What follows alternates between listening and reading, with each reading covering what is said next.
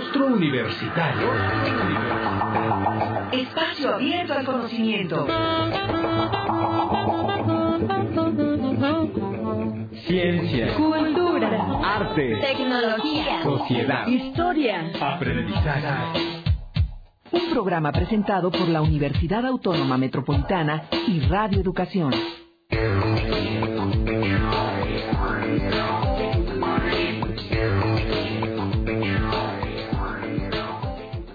¿Qué tal? Bienvenidos a Rostro Universitario. Yo soy Jimena Camacho y saludo con muchísimo gusto a Roberto Nájera, mi compañero conductor. Buenos días, Jimena. Buenos días a todos. Estamos en vivo y listos para recibirlos a ustedes. Nuestros números en cabina son 4155-1060 y la línea gratuita 01800-080-1060. El sitio en la red para escuchar y bajar cualquiera de los programas de esta serie es www.guam.mx, diagonal radio, diagonal rostro. Y el correo para que nos escriban es radio arroba correo punto guam punto mx.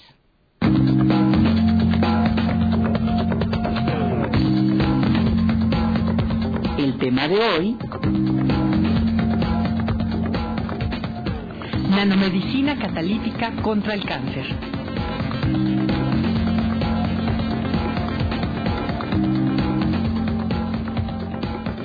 Investigadora a nivel 3 del Sistema Nacional de Investigadores, su calidad científica la ha llevado a ser postulada y obtener numerosos reconocimientos que otorga la comunidad científica nacional e internacional, como el Premio Weizmann en Ciencias a la Mejor Tesis de Doctorado, el Premio de la Academia Mexicana de Ciencias en Desarrollo Tecnológico, el Premio de la OEA Manuel Noriega en Ciencias Exactas y el Premio UNESCO en Ciencia Adam Hussein, así como de la Cámara Nacional de la Industria Farmacéutica en México. Ella es la doctora Tesi María López Guerne, profesora investigadora del Departamento de Atención a la Salud en la Unidad Xochimilco. Bienvenida.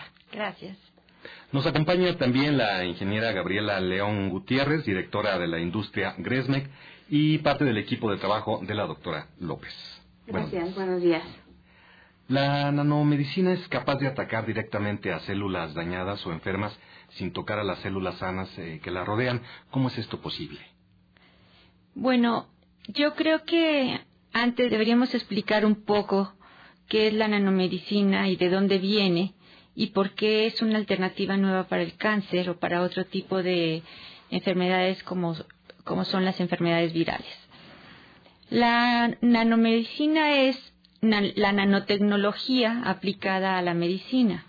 Y la nanotecnología es una nueva ciencia en donde se trabaja con partículas muy, muy pequeñas. Partículas que son una millonésima de parte de un milímetro.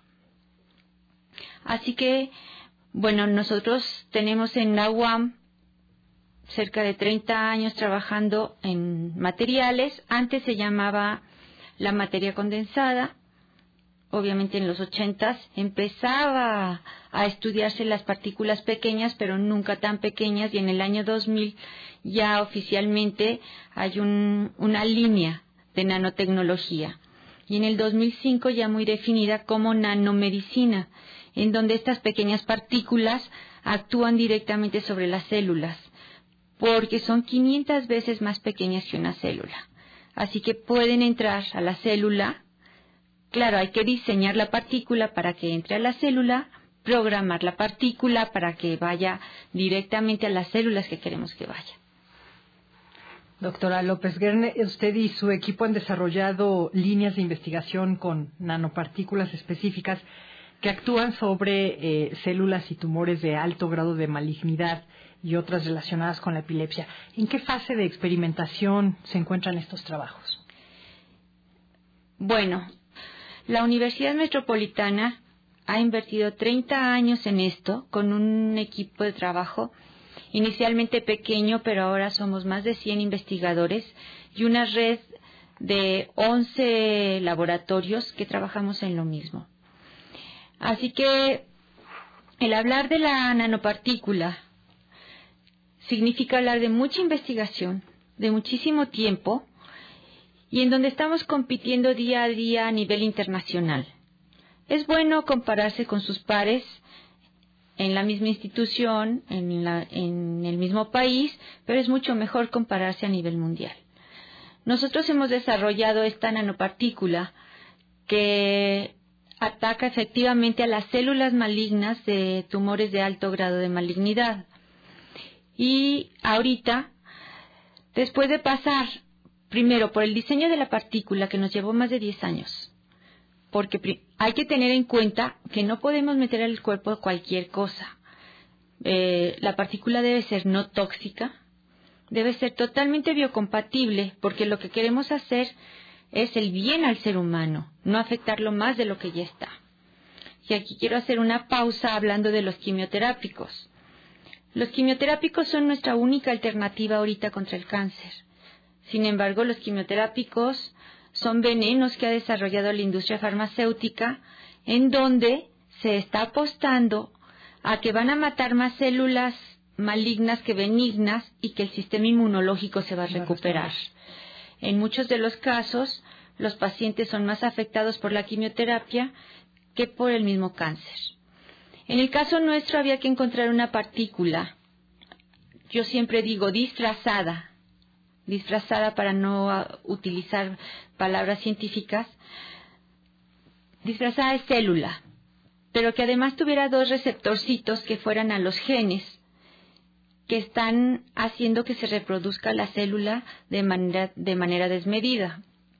Para esto, el diseño del nanomaterial fue muy, muy difícil y lo mismo encontrar los grupos funcionales que había que ponerle y cuál iba a ser el transmisor de la nanopartícula y el receptor de ella.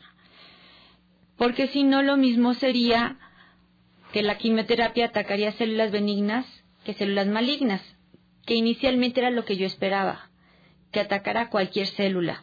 Por lo tanto, diseñé el tratamiento para que fuera un tratamiento local y que atacara dentro del tumor o los tumores localizados. Pero investigando y siguiendo con, eh, los estudios de ADN, de degradación de ADN, así como con estudios de líneas celulares, ponemos en unas cajitas células de células cancerígenas y probamos con ellas, las observamos con diferentes técnicas, microscopía electrónica, histología, eh, espectroscopías, etcétera, etcétera, para posteriormente pasar a modelos animales.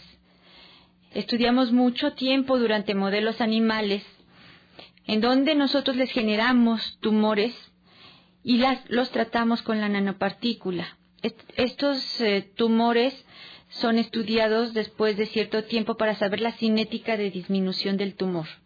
¿Qué es eso? la cinética de disminución del tumor es el tiempo desde que se puso la nanopartícula, cómo se difundió la nanopartícula dentro del tumor y la velocidad con la que estuvo matando las células malignas. Además, hay diferentes mecanismos de muerte celular está la apoptosis y la necrosis. Así que también nos detenemos a estudiar los mecanismos de muerte celular, porque el tener información sobre todos esos detalles intermedios antes de preguntar cuándo es tener información sobre la enfermedad, información nueva que no está publicada, porque al estar investigando cómo actúa la partícula sobre la célula cancerígena, nos estamos dando cuenta de qué está pasando con ciertos grupos funcionales de los genes que están activando el crecimiento del tumor. Así que, pasando de especies menores, seguimos con el protocolo a especies mayores y luego a la primera fase clínica con seres humanos. En este momento estamos trabajando con pacientes desahuciados con pacientes que tienen glioblastoma multiforme, que es un glioma de alto grado de malignidad que se encuentra en el cerebro, totalmente agresivo porque si el paciente pasa de 25 meses, pasa a ser estadística. Es un tumor que en el momento que es detectado el paciente está desahuciado. Nosotros estamos trabajando con ese tipo de pacientes y los pacientes que hemos tenido eh, han tenido tienen una ocupación de medio hemisferio. ¿Qué ventajas tiene la nanomedicina frente a los medicamentos actuales?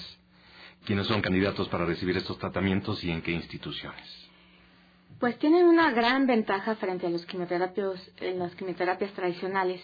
Algo que se necesita es que el tumor sea un tumor sólido, es decir, que no tenga ramificaciones para que la nanopartícula pueda ser eh, infiltrada en el centro y pueda empezar a trabajar. Esto, como bien decía Tessie, es que nada más va a actuar sobre las células malignas. El resto del cuerpo se queda en las mismas condiciones, no como la quimioterapia tradicional en la que pues tienen vómitos, se cae el pelo, tienen daños incluso de otros órganos muy fuerte y esta quimioterapia, nanoquimioterapia, no daña ningún otro órgano del cuerpo, que es algo de verdad de un avance científico impresionante, ¿no?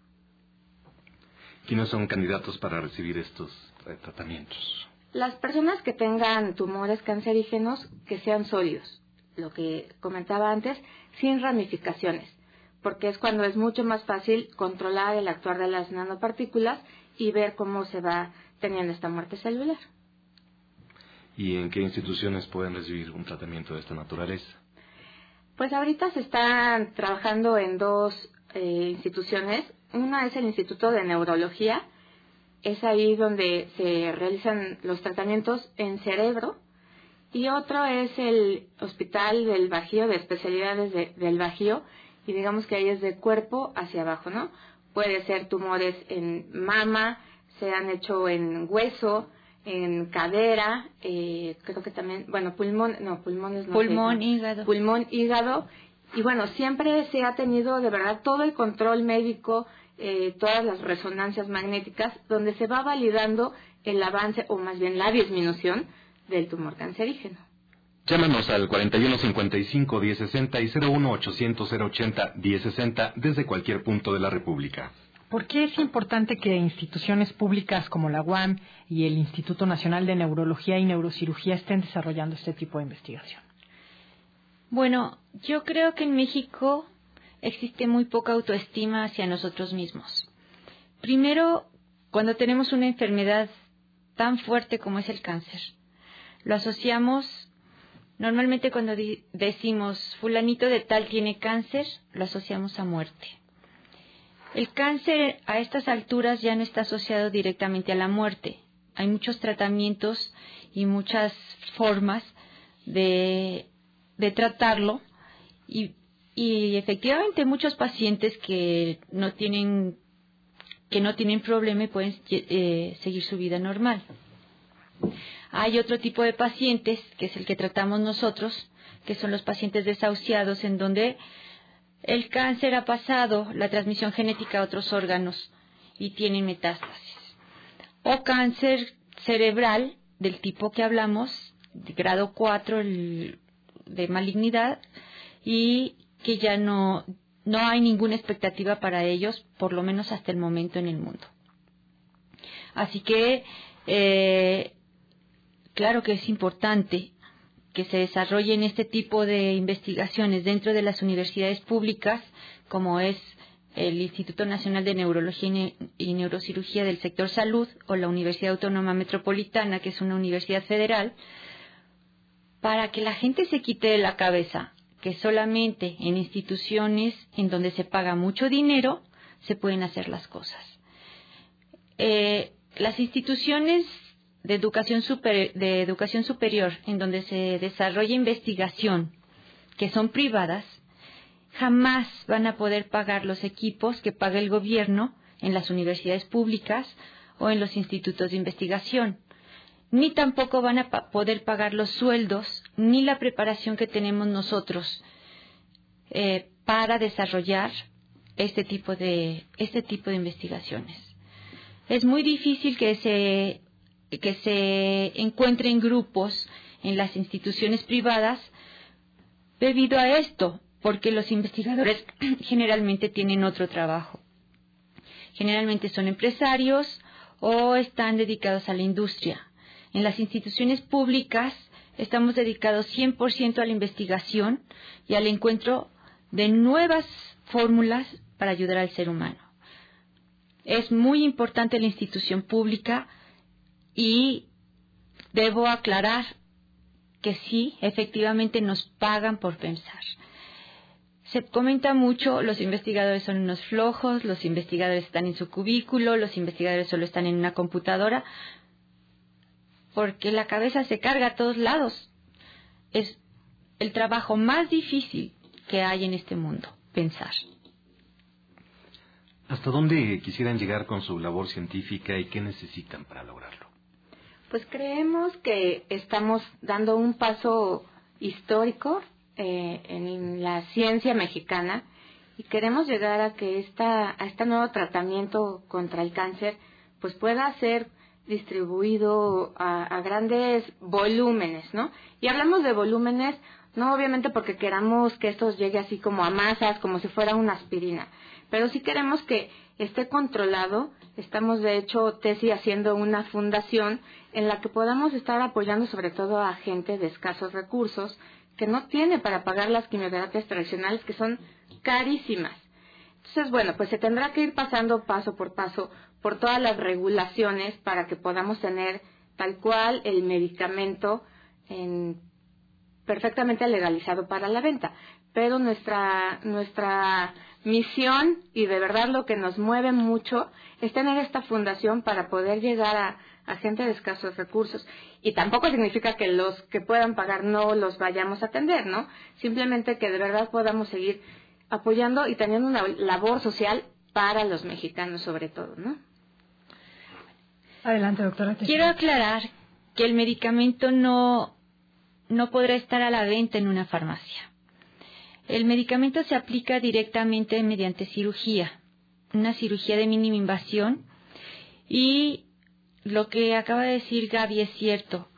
Yo, yo en lo personal considero que la salud es para todos, que no es posible que la mitad del pueblo mexicano no tenga acceso a la salud y la otra mitad sí. Así que hemos hecho este desarrollo de tal manera que no tenga costo. Bueno, sí va a tener un costo, pero un, un costo diferenciado, porque la gente que lo pueda pagar al precio que el medicamento vale, va, ese dinero va a servir para financiar a toda la demás gente que tiene cáncer y que vamos en un crecimiento exponencial no solo en México, sino en el mundo, para ser atendida.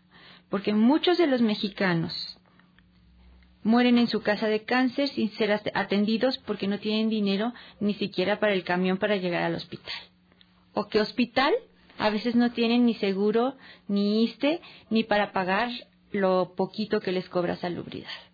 Así que esta fundación que estamos creando efectivamente es para un control de la nanoterapia y poder ayudar a los demás pacientes que no tienen recursos. Denos, por favor, un, un teléfono, un correo electrónico para que nuestros radioescuchas puedan contactarlas. Bueno, toda persona, ahorita debe quedar muy claro que estamos en etapa experimental, que estamos haciendo los trámites eh, legales adecuados. El protocolo ha pasado eh, por el Comité de Bioética y el Co Comité Clínico y de Investigación del Instituto Nacional de Neurología y Neurocirugía, pero para todo el público quiero dejar muy claro que es un tratamiento experimental. Y nos pueden encontrar en el correo fundación arroba López Goernes con... Es G-O-E-R-N-E. Estamos entrando los correos allí, porque inicialmente daba yo mi correo institucional, pero se me satura. Así que abrimos un correo y de esa manera podemos ver quiénes son candidatos, quiénes no son candidatos, quiénes tienen problema en cáncer cerebral para para destinarlos a neurología, quienes en, en, cáncer de cuello para abajo para destinarlos al Hospital de Alta Especialidad del Bajío y cómo poderlos ayudar. Pues muchas gracias por haber estado esta mañana en Rostro Universitario, doctora Tesi María López, profesora investigadora del Departamento de Atención a la Salud en la Unidad Xochimilco. Muchas gracias. Gracias. Gracias también a la ingeniero Gabriela León Gutiérrez, directora de la industria Gresmex. Muchas gracias.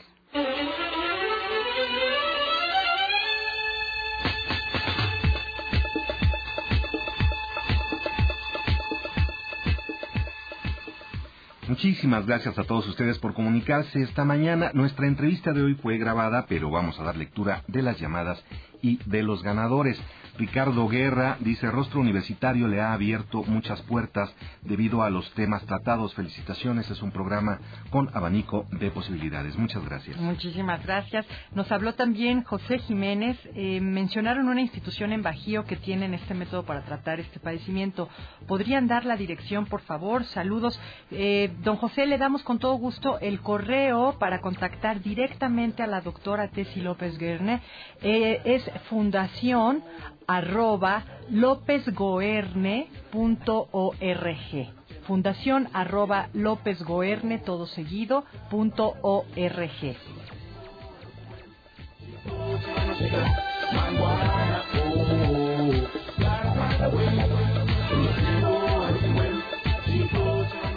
Hablando de avances en salud, Andrés Franco, alumno de diseño industrial en la unidad Azcapotzalco, ha diseñado un novedoso material que adopta la forma del cuerpo y favorece la corrección postural en personas que usan sillas de ruedas. Escuchemos su propuesta. E inmediatamente después conoceremos a Norma Pérez Toledo. Ella estudió ciencia política en la UAM Iztapalapa y ahora es directora de la consultora en imagen y comunicación política Impulso. Así es, la UAM, buena formando gente en todo. Descubre lo que hay en el laboratorio. Hola, buenas tardes. Mi nombre es Andrés Franco. Estoy estudiando la carrera de diseño industrial en la UAM Capotzalco. Y bueno, mi proyecto terminal lo desarrollé junto con otro compañero que se llama Cristian eh, Escudero. Y lo que desarrollamos fue un nuevo material. Bueno, no es propiamente nuevo, es una aplicación de materiales que están en el mercado, pero la aplicación es lo, lo novedoso, lo estamos utilizando para eh, correctores de postura. Bueno, el material que estamos usando son microesferas. Las propiedades de las microesferas es que eh, nosotros al, al, querer corregir eh, las posturas en, los, en las ayudas técnicas, que en este caso son las sillas de ruedas, los problemas que nos encontramos era que el usuario se adapta al objeto y nosotros con estos, con estos correctores de postura estamos haciendo que el material adopte eh, la forma del usuario para que no tenga patologías posteriormente y para que no se le generen escaras. Este material tiene la propiedad de que pues es suficientemente suave para no producir ninguna lesión, pero tiene cierta rigidez que se adopta al cuerpo y esto permite más puntos de apoyo y que se distribuyan esas fuerzas sin, que se cansen las personas. Generalmente lo que pasa cuando una persona se sienta en una silla de ruedas, lo que se cansa son las tuberosidades isquiáticas, que son los huesos que tenemos en las nalgas, y se cansan porque la piel se está presionando, entonces lo que tendemos o lo que las personas tienen a hacer es a resbalarse y hacerse encorvarse, y con este corrector pues eh, se adapta al cuerpo, mantiene una memoria y, y se mantiene en esa posición suficientemente suave, pero no es suficientemente eh, rígido tampoco. La propiedad especial es que mantiene la tonicidad en la piel sin que se haga flácida. Podríamos decir que es como un cojín que tiene propiedades del agua, pero si usáramos agua, el tono muscular bajaría mucho y se haría una persona como flácida. Entonces este material mantiene todo muscular, a la vez corrige la postura. Y bueno, estamos viendo otras aplicaciones que pudiera tener, como en colchones, en almohadas ortopédicas, y estamos ahorita probándolo también en cubrimientos para prótesis. Es un material que se siente como en estado plasmático o de sí, pues como un plasma. La ventaja es que con respecto a sus homólogos del mercado es mucho más económico y es de producción nacional.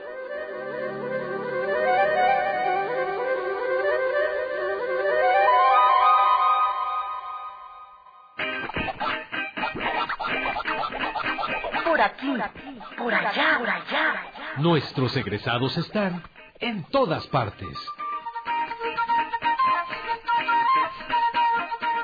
Buenos días, mi nombre es Norma Patricia Pérez Toledo y estudié la carrera de Ciencia Política en la UAM, Unidad Iztapalapa, y pertenezco a la generación 8791 hace ya 19 años. Actualmente soy socia y directora general de la empresa Impulso, que es una empresa consultora en imagen y comunicación política. La idea nace de ser politóloga de profesión, por supuesto, y con el tiempo realicé una maestría en imagen pública y los diplomados en imagen política y marketing político ejerciendo el poder. Ser egresada de la UAM me significó, por supuesto, el inicio formal de mi desarrollo intelectual. Sin lugar a dudas, el paso por la universidad nos marca todo. Esto es independientemente de la edad a la que hagamos una carrera.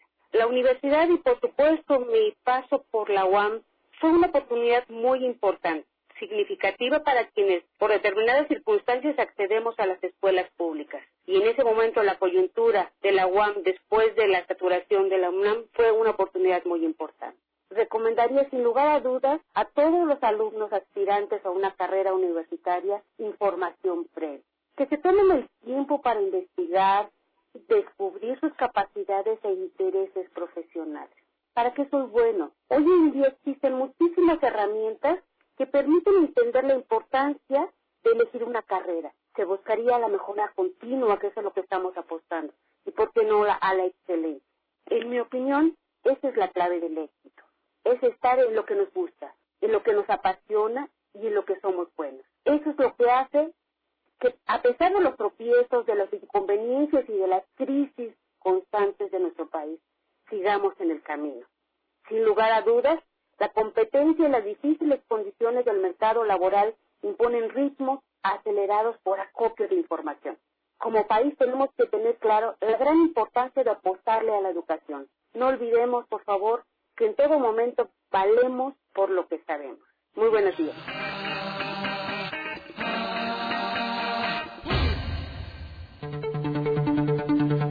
Noticias. ¿Noticias? Noticias. Noticias. Noticias. Noticias.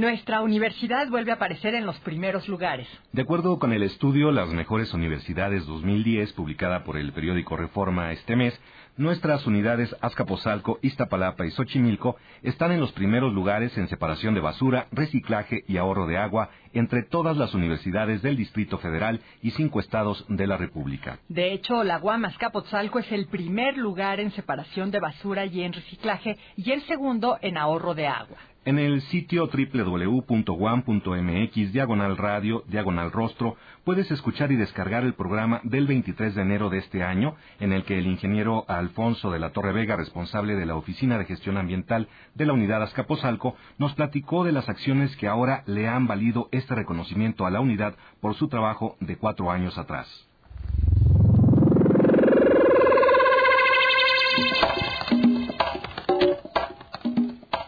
23% de la población económicamente activa en México pertenece al llamado sector informal de la economía. Esto es, trabaja como vendedor ambulante, vagonero, franelero, microbusero, taxista o como empleado en servicios de telemarketing, comida rápida e incluso la prostitución. Así lo afirmó el doctor Enrique de la Garza Toledo, profesor investigador del Departamento de Sociología en la Unidad Iztapalapa, quien ganó, como dijimos hace unos programas, el Premio Nacional de Ciencias y Artes 2009. Durante el ciclo Los otros trabajos, organizados por la UAM, nuestros expertos señalaron que estos trabajos reflejan la precarización laboral de nuestro país, en los que los trabajadores no tienen ninguna prestación ni la posibilidad de organización gremial.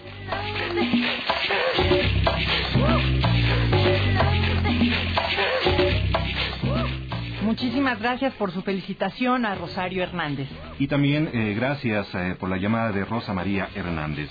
Se terminó el tiempo de Rostro Universitario. Muchas gracias y no olviden sintonizarnos el próximo sábado en el que vamos a hablar a propósito de terremotos de las propuestas WAM para tener edificaciones de alta resistencia. Gracias al equipo de producción. Coordinación y Jimena Camacho. Producción de Laurelena Padrón. Musicalización Herendira Salazar. Asistencia de Araceli Cuadros y en el servicio social Leticia Rangel Colín. En operación técnica, Francisco Aguilar, Antonio Fernández y Ramiro Romero. En las llamadas, Leticia Rangel Colín y Jani Itzel López. Eh, voz, Connie Pasalagua y Sergio Bustos. Conducción, Jimena Camacho y Roberto Nájera. Hasta, la, próxima. La Universidad Autónoma Metropolitana y Radio Educación presentaron, presentaron. Rostro Universitario. Rostro Universitario. Espacio abierto al conocimiento.